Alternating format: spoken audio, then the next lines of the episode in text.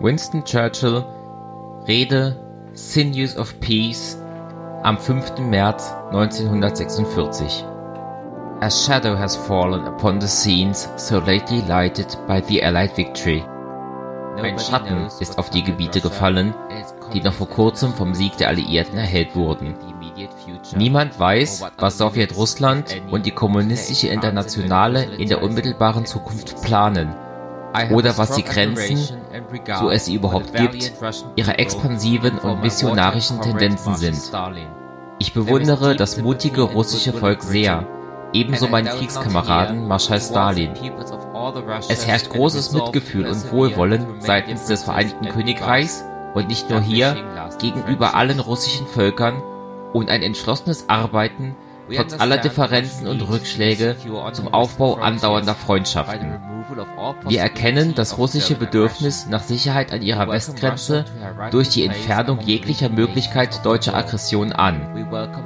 Wir begrüßen Russland in seinem gerechten Platz unter den führenden Nationen der Welt. Wir begrüßen ihre Flagge auf den Meeren. Wir begrüßen vor allem anderen konstante, häufige und wachsende Kontakte zwischen dem russischen Volk und unserem Volk auf beiden Seiten des Atlantiks. Es ist aber meine Pflicht und wohl auch Ihr Wunsch, dass ich die Fakten aus meiner Sicht schildere, dass ich die gewissen Fakten über die aktuellen Situation in Europa darstelle. Von Stettin an der Ostsee bis Triest an der Adria ist ein eiserner Vorhang auf den Kontinent hinabgelassen. Hinter dieser Linie liegen alle Hauptstädte der alten Staaten von Mittel- und Osteuropa. Warschau, Berlin, Prag, Wien, Budapest, Belgrad, Bukarest und Sofia. All diese berühmten Städte und ihre Bevölkerung liegen nun in dem, was ich die sowjetische Sphäre nennen muss.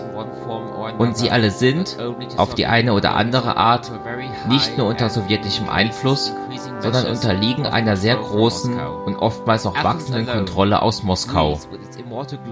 Athen alleine, Griechenland mit seinen unsterblichen Glorien, kann unter britischer, amerikanischer und französischer Beobachtung frei über seine Zukunft in einer Wahl entscheiden.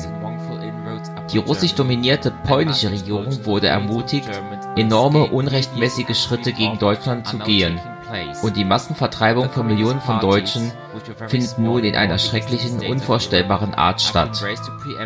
Die kommunistischen Parteien, die früher in Osteuropa noch sehr klein waren, wurden weit über ihre Stärke hinaus zu Vorherrschaft und Macht gebracht und trachten nun überall nach der Übernahme totalitärer Herrschaft. Der Polizeistaat herrscht nahezu überall vor.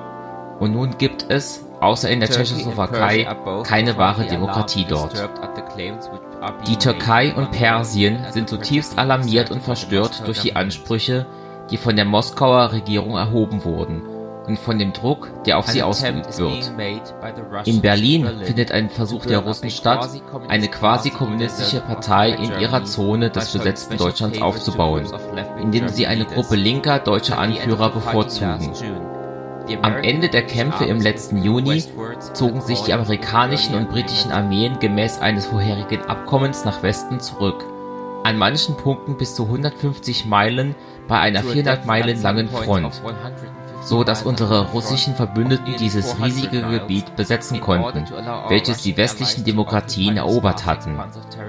Wenn nun die sowjetische Regierung einseitig versucht, in ihren Gebieten ein kommunistisches Deutschland zu errichten, so wird dies zu neuen und ernsten Schwierigkeiten in den britischen und amerikanischen Zonen führen.